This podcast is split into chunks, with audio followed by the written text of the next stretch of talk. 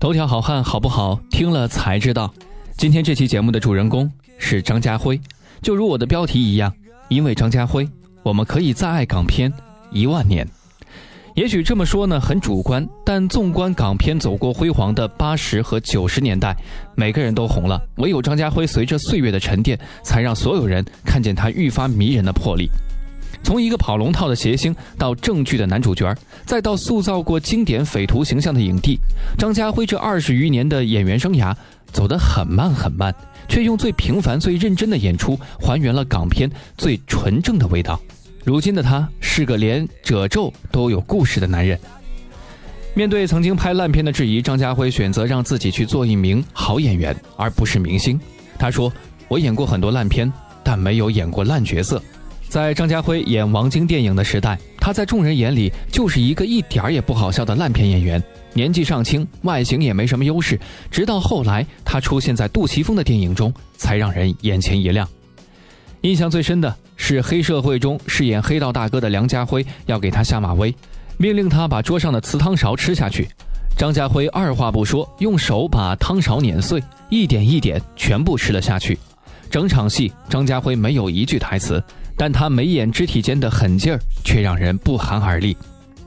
我一直在想，为什么张家辉就算在电影里塑造的是一个坏人，你都会同情这个坏人，想为他讲话，你会觉得从他身上能看到我们每一个人的心碎与无奈。作为香港影帝，张家辉的日常生活无聊到连狗仔都不愿意去跟，最常被见到的地方除了片场就是大排档。偶然的一天，我在他的话里找到了答案。尝得了人间百味，才能演得好人生百态。绝望之后，你将与世无敌。生活这出戏并没有让张家辉摸得一手好牌。家辉的爸爸也是警察，但在他很小的时候就离开了家，母亲独立抚养张家辉和他的三个姐姐。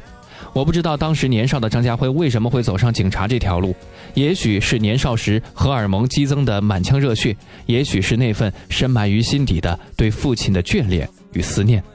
也许他连自己也不曾想到，当年的警员身份会为他日后的演艺生涯带来那么多不可替代的感受和经验。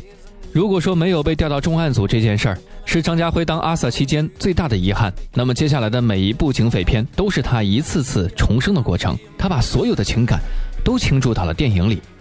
很多影迷感慨说：“为什么张家辉的角色演到最后总是要死，而且还死得那么真实？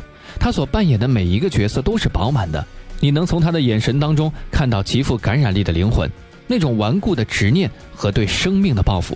与其苟延残喘，不如赌上性命去做事。这样的人生无关长短，都是张家辉所演角色的另一种圆满。拍电影就是这样，有一些人很幸运，走得很顺利，除了自己努力，后面还有一帮人在扶持推进他们。但有的人并不是幸运儿，只有靠自己毫无保留的热诚去投入每一个工作。而张家辉。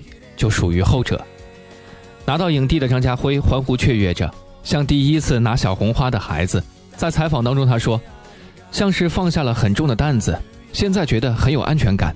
比家辉更开心的是一直默默支持他的老婆关咏荷。当他和她相遇的时候，他是 TVB 的当家花旦，而他还是可有可无的廉价小生。”说实话，曾经的关咏荷在事业上要比张家辉厉害得多，是观众心目当中当之无愧的全民偶像。《驼枪师姐》系列里，她英姿飒爽，这部剧也引爆了 TVB 的收视狂潮。当年超级喜欢这部荧幕 CP，以前是多么喜欢看月娥和小生相爱相杀呀！年少无知的我们那时候还希望他们俩能够在一起。张家辉的自卑和敏感并不是没有原因的，那时候他们都叫他跑龙套的。而在关咏荷眼里，张家辉就像个孩子，需要有很多很多的爱才能够成长。但关咏荷对张家辉的爱，让我们相信，即使你一身伤，拥有好多好多不完美，依旧会有人去认真爱你。后来的张家辉也逐渐意识到，尊严这个东西不是别人给的，而是你心里的能量。无论面对赢和输，都要抬头做人，认真做事。如今，关咏荷用时间证明了当初选择张家辉是多么正确的决定。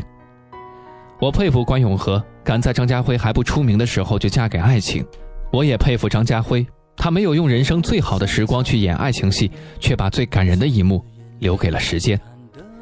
也许只有真的遇到对的人，才会明白，我们把所有的苦日子都过得光鲜明亮，把所有不被人注意到的时光都用心演绎，为的不是得到更多的爱，而是可以为了对方无所顾忌的付出爱，然后幸福的说：“我原谅生活所有的刁难。”记得张家辉说过，现在的他还有很多创作想要去实现。我会一直跑，跑到哪里？有一天要真的觉得要停了，不想再演了，那个点在哪里？哪里就是我的巅峰，哪里就是我的终点。因为张家辉，我们可以再爱港片一万年。好了，以上就是本期节目的全部内容。想要了解更多内容，可以关注我们的公众微信账号“男朋友 FM Boys FM”。我们下期节目再见。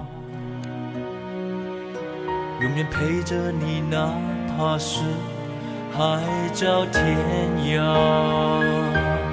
从此希望你明白，我就在你身旁，无论你在多远的地方。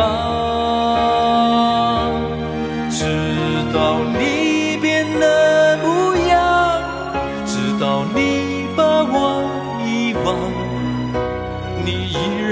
是我心爱的姑娘，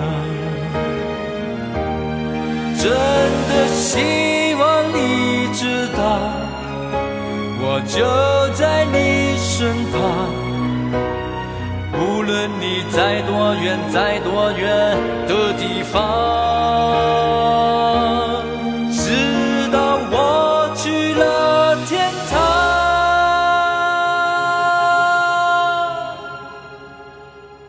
直到你把我遗忘。你依然会是我心爱的姑娘。